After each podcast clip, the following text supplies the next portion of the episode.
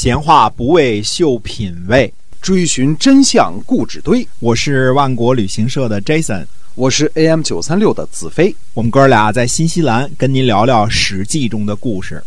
各位亲爱的听友们，大家好，欢迎来到我们的节目中啊，《史记》中的故事。呃，周一到到周五呢都会为您更新啊，希望呢这个能跟您一起呢，我们去多了解一下在那个年代所发生的那些个事情。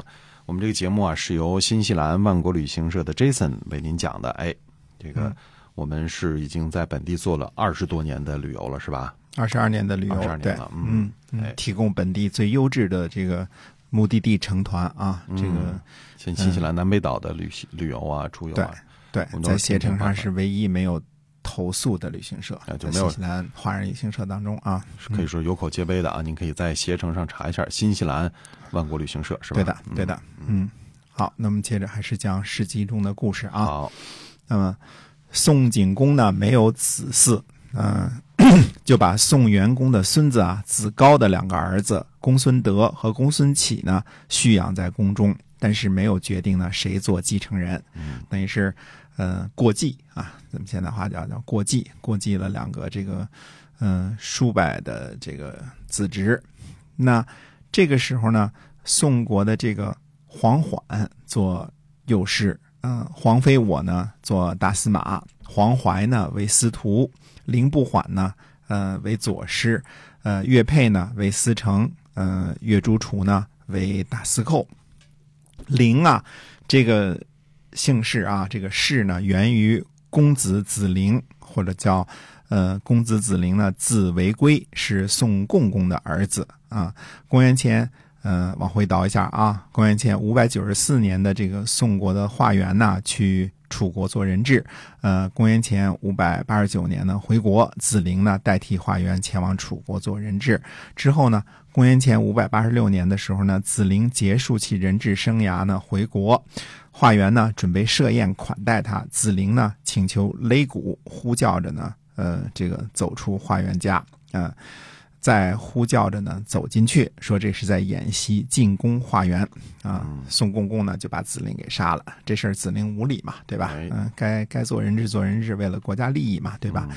哎，之后呢，这一个家族呢，就以陵为氏，叫陵族，啊，这陵就是陵，哎。幽灵的灵啊，灵族，大的分支呢，其实应该叫共族，对吧？嗯，共呢，就是共产党这个共呢，在古时候通公啊，就宋共公或者叫宋公公都一样啊，跟楚共王或者楚公王是一个意思啊。总之，这个时候呢，六卿都是由皇族、呃越族和灵族担任这三个族啊担任的，但是平时呢，六卿呢却无法和宋景公沟通。啊，因为，呃，宋景公啊，另外设了一个中间人啊，命名为大隐，由大隐呢，这个负责呢上传下达。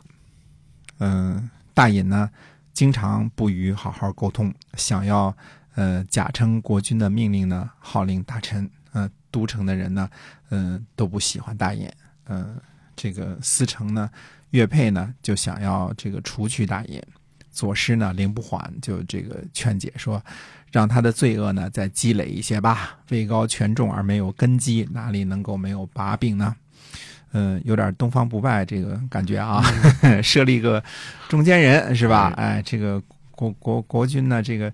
不见这个六卿，对吧？六卿要想见见国君或者传达什么事呢？通过这个中间人大尹啊来转播一下啊。对。那么公元前呢四百六十九年的十月，宋景公在空泽旅游，十月初四卒。空泽呢位于今天河南虞城以南。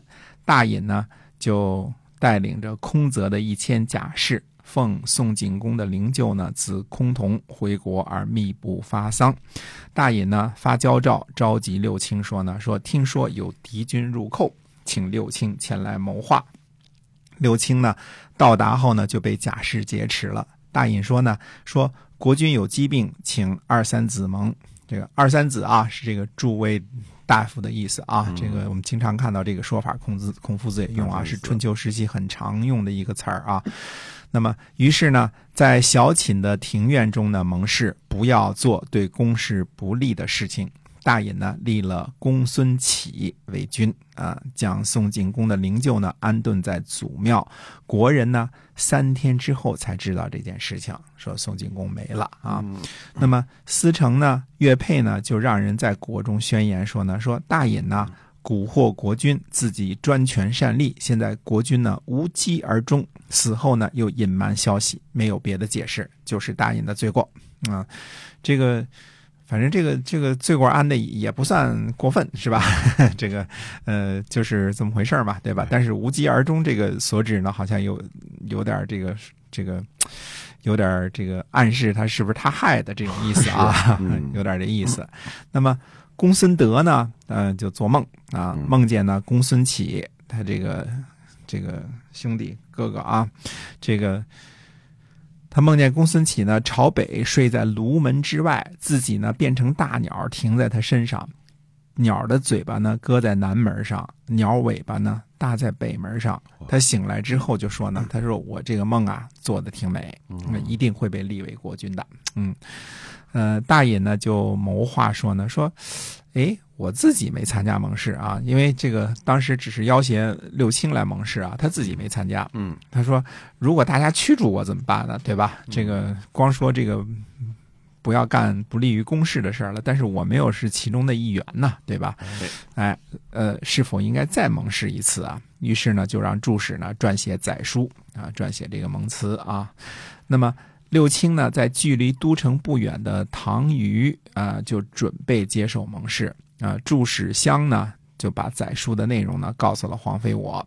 黄飞我呢就找到了岳佩，呃，门尹德还有左师凌不缓一起谋划说呢，说人民呢都站在我们这边，是否可以驱逐大隐呢？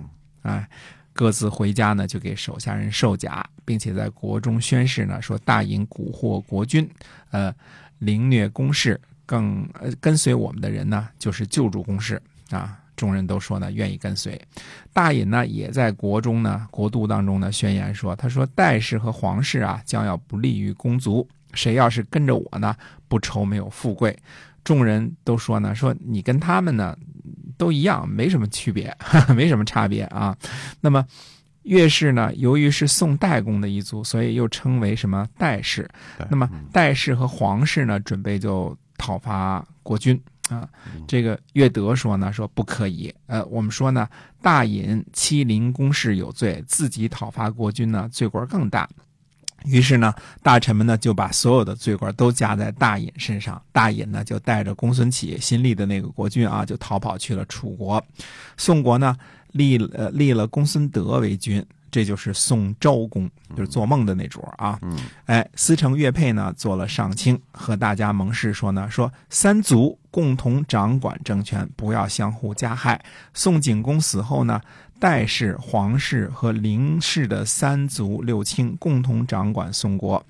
大隐呢，算是宋景公宠幸的大臣了，对吧？这嗯这个这个怎么说呢？跟这个东方不败这个这个手下那个 长着胡子那个一个意思了，是吧？这么大官了啊！什么杨黎婷什么的啊，哎呀，你你你还记着名字呢？姓杨的啊，姓杨的那 哥们儿啊，姓姓姓杨是吧？好像是啊。对，姓杨啊，啊，反正反正是不管姓什么吧，反正就是就是那么一人吧，哎大家都记得那么一哎那么一桌啊。嗯那么能够代替国君和六卿交流，敢于密不发丧，擅立国君，最后呢带着国君出逃，要说算得上是位高权重了，对吧？？对，但是《左传》当中呢就记载了大隐这么一个官名，嗯嗯、连个姓字名谁都没说，阿阿三、阿四、阿猫、阿狗都没说。对，就这个，这个，可见啊，即使到了春秋末期，至少在宋国啊，平民和贵族的区别是非常的明显的啊。这个，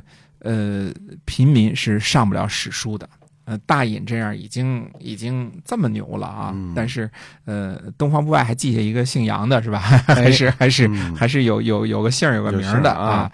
这个这个这个地方，你看他连他名字都不记得，这大隐一共这个人出场了这么多，又劫持，又密不发丧，又那个什么，嗯就就就大隐这么一个名儿，所以那个时候是只论血统。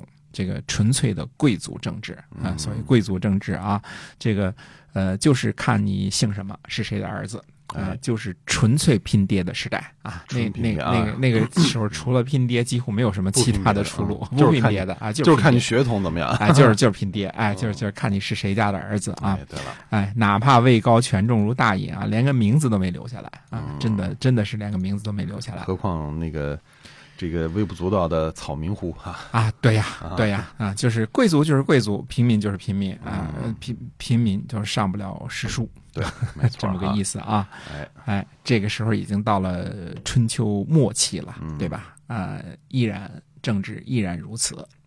嗯嗯是，所以呢，我们可以了解到那个时候啊，哎，这个那个时候的政治是怎么样的啊？对，别说中国没有贵族，中国有贵族有贵族有好几百年呢 啊，是吧？纯粹贵族啊。对，就那个时代就已经是贵，而且是贵族政治了哈，哎实行贵族政治。嗯，哎，好，非常，今天我们节目的这个时间呢差不多了，感谢您的收听，请您记住是由新西兰万国旅行社的 Jason 为您播讲的。哎，在下期同一节目我们再会。再会。